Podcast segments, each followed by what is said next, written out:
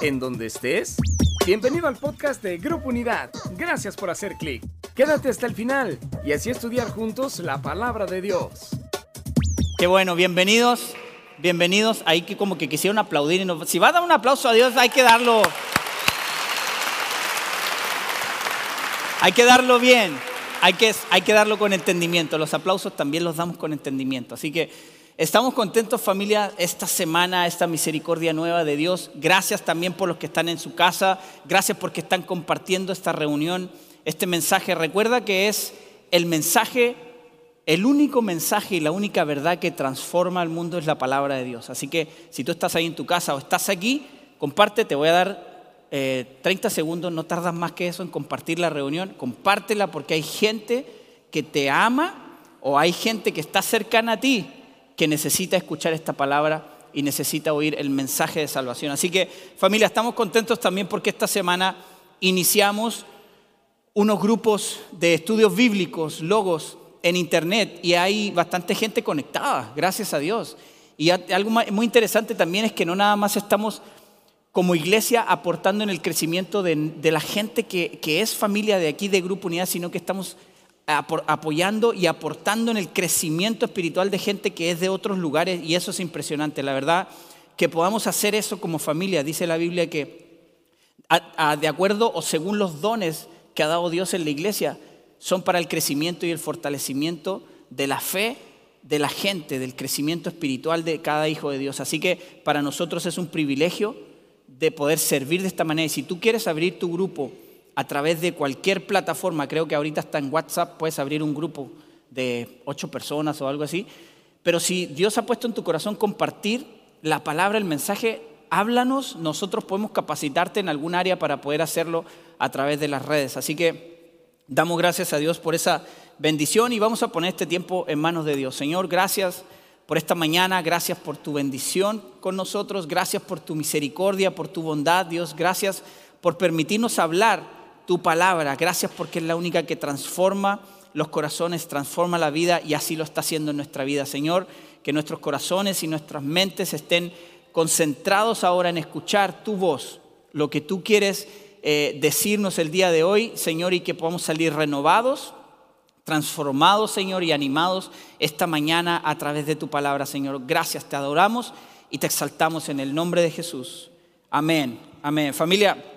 El día de hoy estamos terminando una serie que ya tenemos casi dos meses hablando sobre imagina.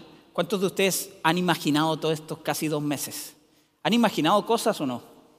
Sí, Dios les ha estado hablando, a mí me ha estado hablando mucho, les, está, les ha estado hablando Dios a través de esta serie. Les voy a recordar, imagina amar a Dios como tu prioridad. Imaginen qué pasaría si amáramos a Dios como nuestra prioridad. Imagina caminar en el Espíritu. Ya vimos la diferencia entre la carne, el espíritu. Imagina servir con excelencia como Jesús. Servir y hacer las cosas con excelencia. Imagina vivir la palabra. Imagina vivir lo que Dios está hablando en tu corazón. Vívelo. Imagina amar como Dios ama. Si Dios te ha perdonado y tú ya has experimentado el perdón de Dios, imagínate que tú amaras a tu prójimo de esa manera. Imagina vivir siendo fiel. La semana pasada veíamos la fidelidad de Dios. Y si Dios es fiel y nosotros somos hijos de Él, entonces nosotros heredamos esa fidelidad y somos fieles también. Así que yo sé que este tiempo Dios nos ha dado la bendición de escuchar esta palabra, pero nos está también hablando claramente en nuestra vida personal, en nuestra relación personal con Él. Y el día de hoy, para terminar esta serie, quiero compartir con ustedes, imagina vivir su misión. Así que si estás tomando notas, ahí también están en YouVersion, en la, en la opción de eventos. Pones grupo unidad y puedes encontrar las notas, ahí puedes guardar, puedes tomar notas, puedes tomar apuntes. También en nuestra página unidad.org puedes mirar la reunión y puedes estar tomando eh, notas absolutamente de esto. Quiero que vayamos a 2 Corintios capítulo 5, versículo 20. Por favor, los que tienen su Biblia aquí eh, en papel, o los que tengan su Biblia en el teléfono, úsenla, por favor, son las herramientas que tenemos. Segunda de Corintios 5, versículo 20. Dice así, así que somos embajadores de Cristo. Dios hace su llamado por medio de nosotros. Hablamos en nombre de Cristo cuando les rogamos, vuelvan a Dios. El comienzo de, esta, de estos versículos está en el versículo 11, dice, somos embajadores de Dios. Somos embajadores de Cristo. Y como embajadores de Cristo, llevamos su palabra, llevamos su amor, su bondad, su mensaje. quiero también que busquen Lucas 10, Lucas capítulo 10. Ahí donde están, apúntenlo y búsquenlo. Si pueden, vamos a leer juntos Lucas capítulo 10, versículo 30. Y yo sé que han oído esta palabra. La palabra del parábola del buen samaritano. Lucas 10, versículo 30. Les comento que antes de esto Jesús está mencionando cuáles son los mandamientos más importantes, que es amar al Señor tu Dios con todo tu corazón, con toda tu alma, con todas tus fuerzas, con toda tu mente, con todo tu ser, con todo lo que tú eres, amar al Señor. Y el segundo mandamiento más importante es amar a tu prójimo. Y es la pregunta con la que comienza esta parábola en el versículo 30, que el fariseo que le preguntó a Jesús le dice, ¿y quién es mi prójimo? Y vamos a ver lo que dice aquí Jesús. Jesús respondió con una historia. Un hombre judío, entre paréntesis, que lo, más seguro es que conocía la ley de Moisés, que conocía a Dios, que sabía o había escuchado de Dios, bajaba de Jerusalén a Jericó y fue atacado por ladrones. Le quitaron la ropa, le pegaron y lo dejaron medio muerto al costado del camino.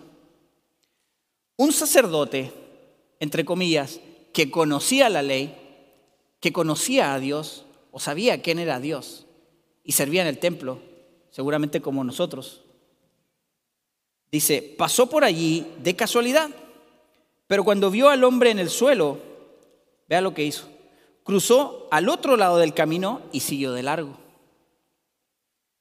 Siguiente versículo. Un ayudante del templo también alguien que conocía la ley, alguien que servía en el templo, alguien así como nosotros también, que alguien parecido que se junta y sabe lo que pasa en, en el templo. Ayudante del templo pasó y lo vio allí tirado, pero también siguió de largo por el otro, por el otro lado.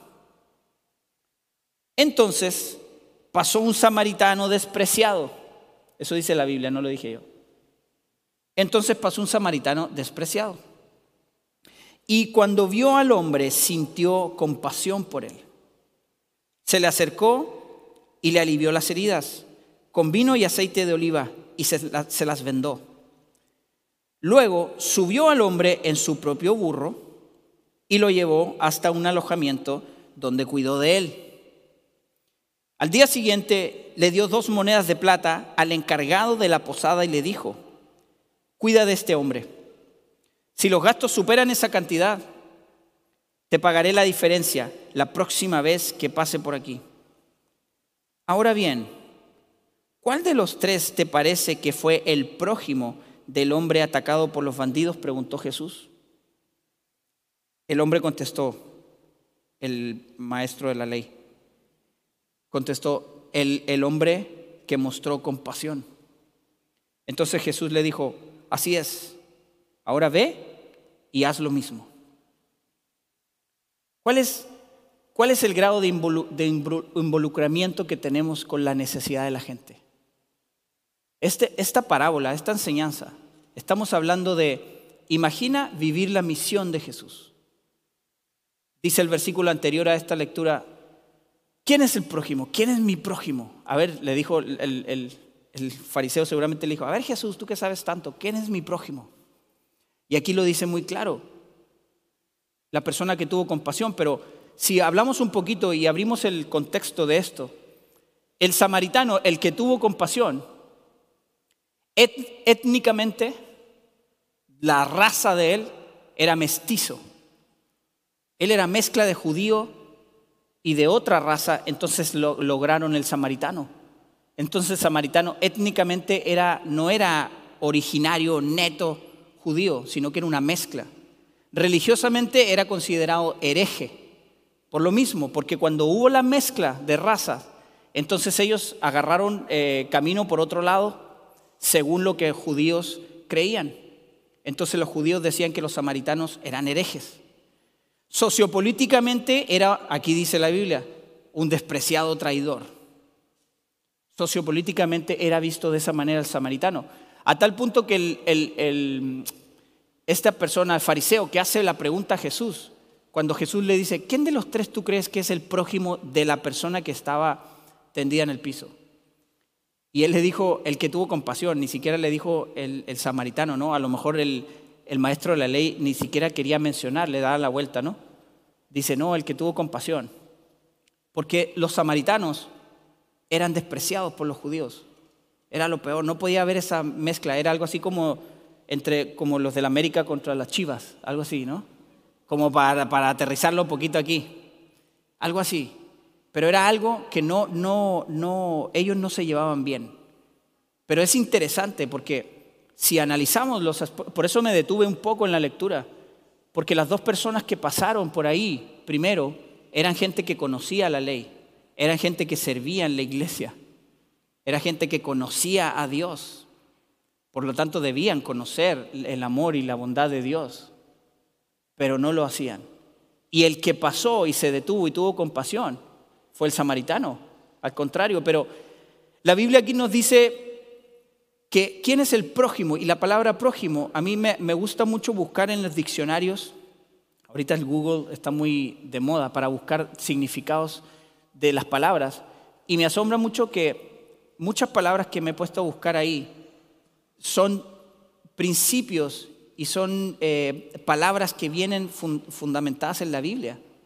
Y tú puedes ver el significado de las palabras y tú lo encuentras ahí en la Biblia. Entonces, ahí es donde yo pienso que la gente todavía cree que no, Dios no existe o que la Biblia no es verdad. Y la Biblia es la verdad y es la que conduce nuestra vida. La vida ha sido fundamentada, toda nuestra vida y toda la existencia de la humanidad ha sido fundamentada en lo que Dios preparó, en lo que Dios hizo, en lo que Dios eh, instauró. Entonces, prójimo dice una de estas traducciones que tiene que ver con compromiso. Cuando tú hablas de prójimo, que no es próximo, el próximo tiene que ver con la distancia de una persona, el que está más cerca, pero el prójimo va más allá. El prójimo va a un compromiso con esa persona. Entonces, es importante porque la Biblia dice, ama a tu prójimo como a ti mismo. ¿Cuántos de aquí se aman? La mayoría. O como 25. Ahí en tu casa, que estás. No te puedo ver, pero puedes escribir. Yo me amo por ahí. La Biblia dice que cuando tú amas a tu prójimo, tienes un compromiso con esa persona. Tienes un compromiso con la necesidad de esa persona. Entonces, si tú te amas, ¿qué esperas para una persona que tiene necesidad? Si tú has experimentado el perdón y el amor de Dios y tú quisieras y tú quisieras que la gente eh, te trate de esa forma, como tú quieres que te traten, tú debes tratar a la gente. ¿Por qué? Porque el prójimo es un compromiso que tú tienes con alguien, no es simplemente que estás cerca. Ah, está cerca, le hago el bien. Es mucho más allá. Esta persona que vimos aquí, el samaritano, no nada más le tiró algo, ¿no? Le dijo, ahí te van cinco pesos, a ver qué haces. Este, se detuvo, dice. Lo curó, lo llevó, lo cargó en su propio Volkswagen, lo metió, lo dejó en un hotel y todavía pagó extra. Le dijo, ¿sabes qué? Si hay alguna otra cosa que hay que cubrir, aquí te lo, te lo deposito por el Oxxo. Te mando el dinero, te pago, cuando pase otra vez por aquí te lo voy a, te lo voy a dar. Entonces, prójimo, cuando tú ves a tu prójimo, Tú tienes un compromiso con la necesidad de alguien. ¿Cuánta misericordia y compasión y amor realmente sentimos por otros?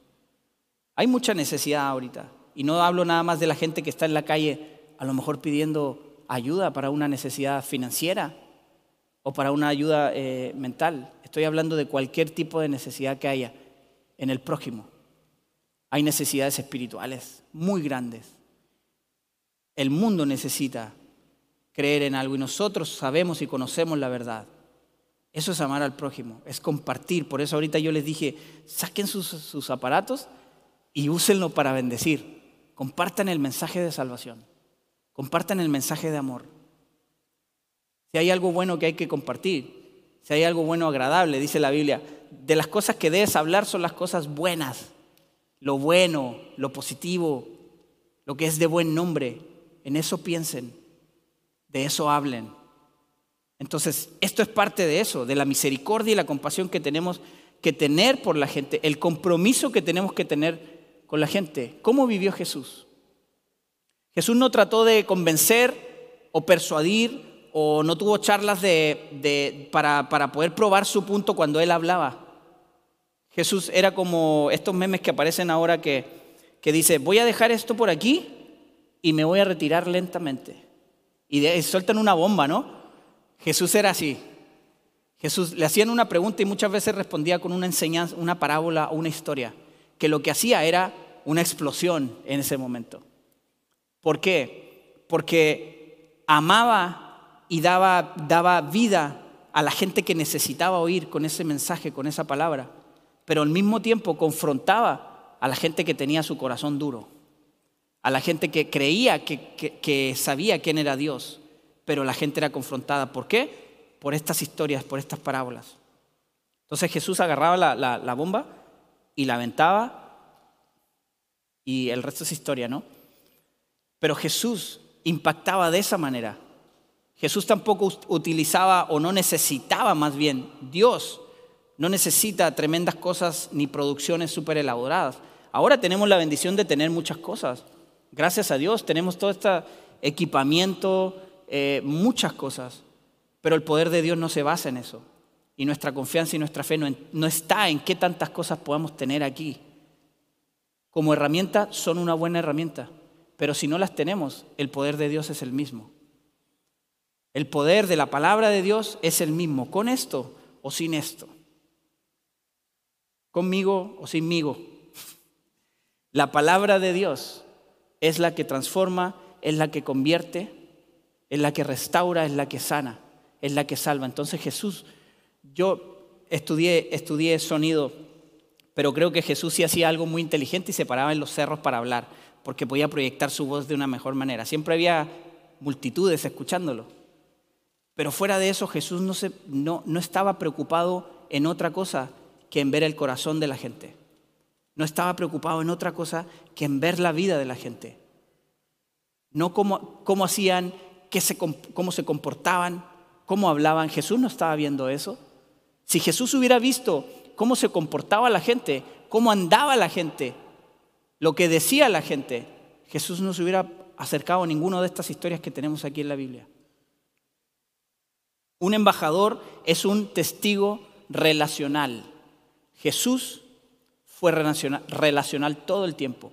Nosotros como embajadores del reino tenemos que ser relacionales. Jesús lloró con los que lloraron. Jesús abrazó al despreciado. Ahí tenemos el caso de la samaritana. Amó al rechazado los samaritanos, los, cobradores de impuestos, toda esa gente que era rechazada por la misma sociedad, Jesús los abrazó. Busquen, escriban ahí, Primera de Tesalonicenses, capítulo 2, versículo 8. Primera de Tesalonicenses. Está antes de Segunda de Tesalonicenses para los que no lo encuentran. Primera de Tesalonicenses 2, 8 dice así, los amamos tanto que no solo les presentamos la buena noticia de Dios, sino que también les abrimos nuestra propia vida. Aquí está diciendo, está diciendo Pablo que comparten la palabra de Dios, pero no nada más eso, sino que están abriendo su propia vida para enseñar y mostrar el amor de Dios.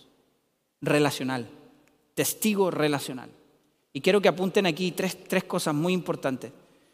El primero de ellos es vivir la vida como hijo de Dios impacta. Y quiero que se queden ahí en 1 Tesalonicenses, vamos a leer versículo 7. 1 Tesalonicenses 2, versículo 7. Vivir como hijo de Dios impacta. Dice la Biblia, como apóstoles de Cristo, sin duda teníamos el derecho de hacerles ciertas exigencias. Sin embargo, fuimos como niños entre ustedes. O bien, fuimos como una madre que alimenta y cuida a sus propios hijos.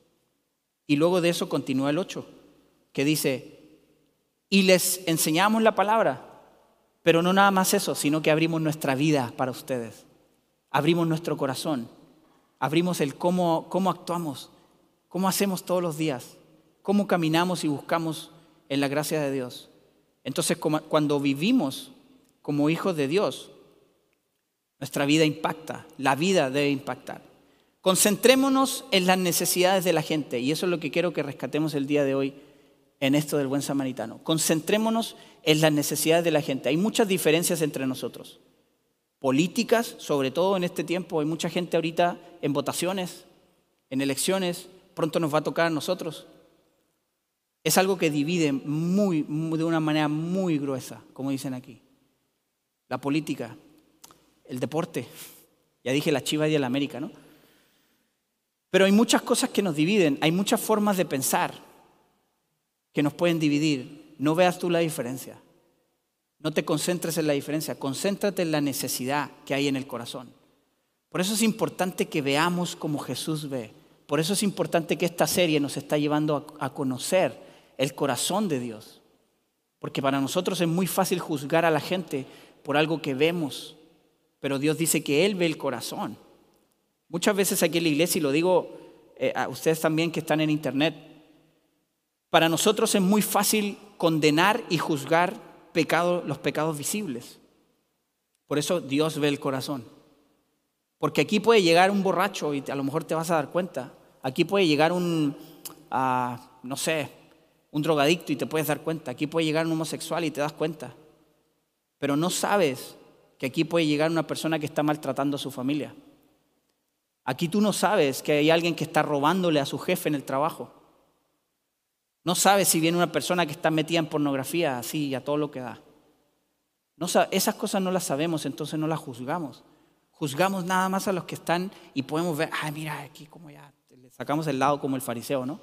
Y en vez de sentarnos cerca, bueno, ahorita cerca pero, cerca pero lejos, con Susana, Susana a distancia, pero en, en el tiempo real normal le sacamos la vuelta a la gente como el sacerdote y como la persona que era el, que servía en el templo, en vez de ver la necesidad de la persona.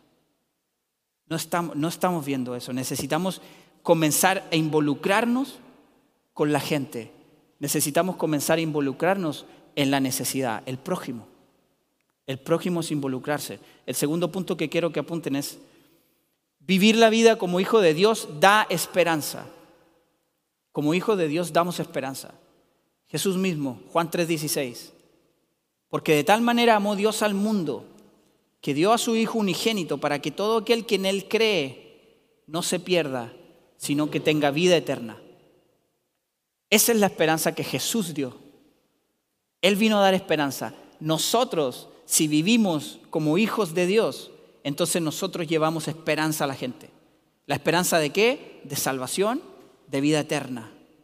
Esa es la esperanza que damos. Jesús en Lucas 5.12, apúntenlo si quieren, Lucas 5.12 y Lucas 17, versículo 11, nos está hablando de dos leprosos que se acercaron con Jesús, estuvieron con Jesús y Jesús les dio esperanza cuando fueron sanos, cuando fueron sanados y fueron, fueron salvos. Jesús les dio esperanza. En Juan 4, del versículo 4 al 26, vemos el relato de la mujer samaritana. Jesús se acercó a una samaritana. Ya veíamos en un inicio que el samaritano, aun cuando los judíos lo tenían por la peor persona, el samaritano no le importó ver que esta persona era judío, no era judío, era el que lo trataba de la patada, como se dice. No le importó eso al samaritano. Hizo, tuvo compasión de él. En este caso Jesús también tuvo compasión y dio esperanza a la mujer samaritana que decía, es que nosotros nos enseñaron que tenemos que ir a esa esquina de allá porque ahí sí tenemos que adorar y ahí podemos adorar. Y Jesús le dijo, el Padre busca adoradores que le adoren en espíritu y en verdad. No tienes que estarte yendo solamente ahí, a ese monte, a esa esquina a orar. El Padre quiere que le adoren en espíritu y en verdad, con su vida con su corazón, con todo lo que haces. Eres un adorador. Si tú eres un embajador del reino de Dios, entonces eres un adorador. Aquí y en China, o donde quiera que estés, tú eres un adorador. Tú vives como un adorador. Dios, Jesús le dio esperanza a esta mujer. En Juan capítulo 8, Jesús perdonó y dio esperanza a una mujer adúltera que estaba acusada. Y he escuchado el relato de, Jesús escribiendo en el suelo, ¿no? Se me, hizo muy, muy interesante y a lo mejor eso fue lo que pasó, no lo sé, en algún momento le voy a preguntar a Jesús. Pero, ¿qué estaba escribiendo en el piso? Muchos dicen que estaba escribiendo el nombre de las personas con las que, estaban, que la estaban acusando, con las que se había involucrado la mujer, ¿no? Pero estaban, venían a acusar a la mujer y Jesús les dijo, el que esté libre de pecado, lance la primera piedra. Por supuesto que nadie lo hizo, porque finalmente tenemos que reconocer que somos pecadores y que necesitamos el amor del Padre. Y Jesús le dijo a la mujer, Nadie te ha condenado, ni yo te condeno. Vete y no peques más. Le dio esperanza a esta mujer. Jesús le dio esperanza. No condenó a esta mujer, sino que le dio esperanza. Eso es lo que estamos llamados a hacer como embajadores. Damos esperanza, llevamos salvación. Entonces, cuando vivimos la vida como hijos de Dios, hay perdón, hay esperanza, hay justicia, hay compasión.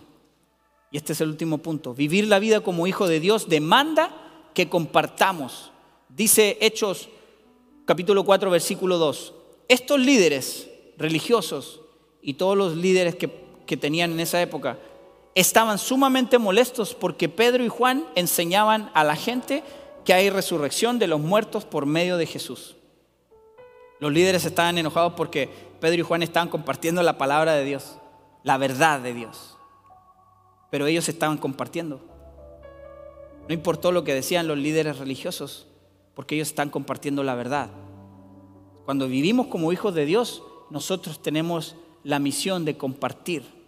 Juan capítulo 9 versículos 35 al 38 dice, cuando Jesús supo lo que había pasado, encontró al hombre y le preguntó, aquí estamos hablando de un ciego que fue sanado. Le dijo, ¿crees en el Hijo del Hombre? ¿Quién es, Señor? contestó el hombre quiero creer en Él. Ya lo has visto, le dijo Jesús, y está hablando contigo.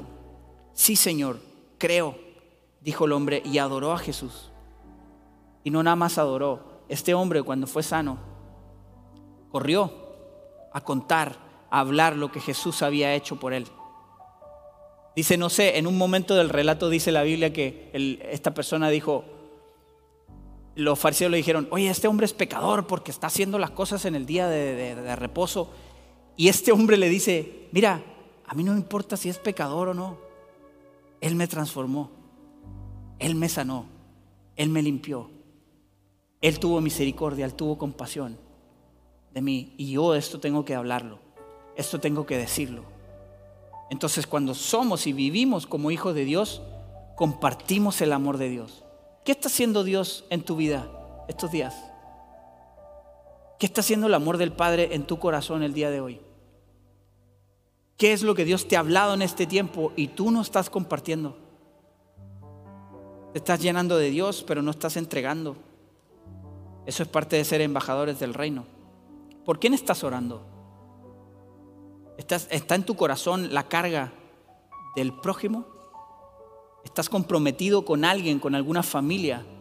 ¿Estás comprometido con la necesidad espiritual de una persona? ¿Con la necesidad material, la necesidad física de una persona? Y yo en la mañana Dios me, me, impulsó a hacer esto. Aquí donde estás, si tienes una hoja o tienes en tu teléfono, apunta un nombre. Ora y que Dios ponga un nombre en tu corazón. Y apúntalo y toma el compromiso de orar por una persona o por una familia invítalo. Ora por esa familia, ora por esa persona, invítalo a conocer a Dios. Invítalo, conversa con la persona, comprométete con esa persona. Comprométete con la necesidad de ellos. Ojalá que no salgas de, esta reunión ahorita o que no se acabe la transmisión en el momento, eh, o sea, sin que tú tengas o escribas el nombre de alguien. Eso te lo voy a dejar así como dejaba Jesús las, las granadas así, ¡pum! Apúntalo ahí. ¿Cómo son los embajadores? ¿Cómo son los embajadores del reino de los cielos? Los embajadores son compasivos, así como el samaritano.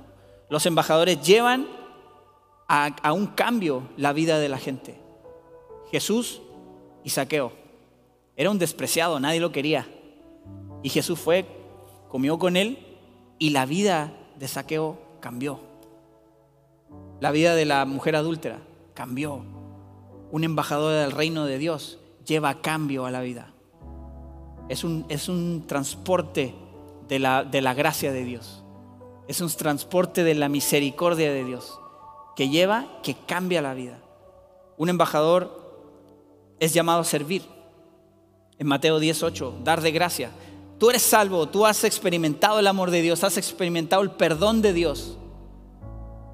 Da de gracias, dice Dios. De gracias recibiste esto. Ahora dalo, entrégalo. Compartimos. Cuando vivimos como hijos de Dios, compartimos. Los embajadores confían en el señorío de Cristo. Someten su vida, someten su carne. Es difícil familia. Todos estamos hechos de carne y hueso. Sometemos, los embajadores sometemos nuestra vida al señorío de Cristo. El señorío de Dios en nuestra vida, dirigiendo y conduciendo nuestros pasos, nuestros pensamientos, nuestras palabras. Hay una transformación en nuestra vida y eso se nota. Los frutos, el fruto del Espíritu, pero el fruto que da nuestra vida se nota. Eso es.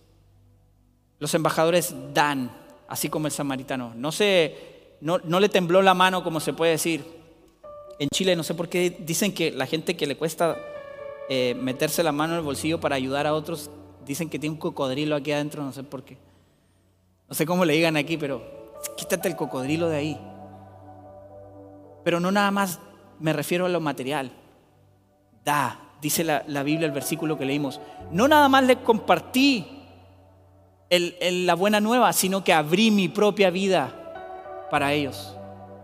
Abrí mi corazón para ellos. Por eso es importante de qué estás, cómo está tu relación con Dios, cómo te estás llenando diariamente de Él, porque eso que estás llenando es lo que vas a dar a otros. Eso es lo que vas a dar.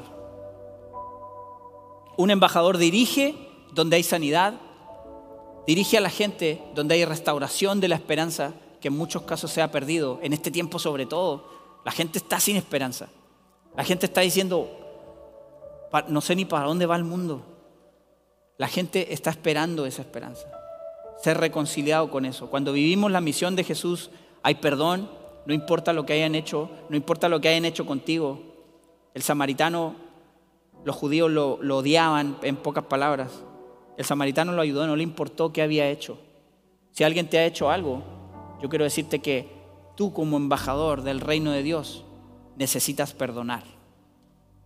Necesitas llevar tu vida al perdón que Dios ya te dio. Dios ya te perdonó.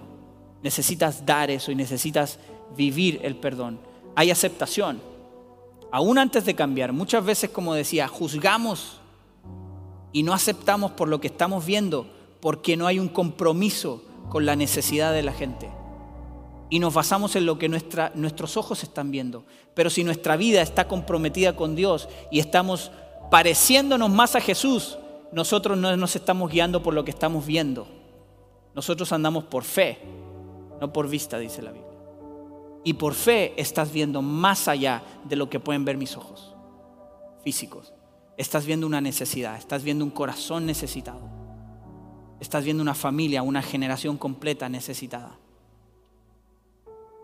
hay apoyo, aun cuando no te lo han pedido. Cuando vivimos la misión de Jesús, aunque no te pidan algo, tú ya estás listo. Si te piden algo, ya lo hiciste dos veces. Fuiste y volviste. La milla extra. Hay apoyo cuando somos, cuando vivimos la misión de Jesús. Hebreos 12.1, quiero terminar con esto. Por lo tanto, ya que estamos rodeados por una enorme multitud de testigos de la vida de fe, eso nos incluye a todos nosotros. Todos somos testigos de que vivimos una vida de fe, pero también afuera hay gente que es testigo de que vivimos una vida de fe. Dice, quitémonos todo peso que nos impida correr, especialmente el pecado que tan fácil nos hace tropezar.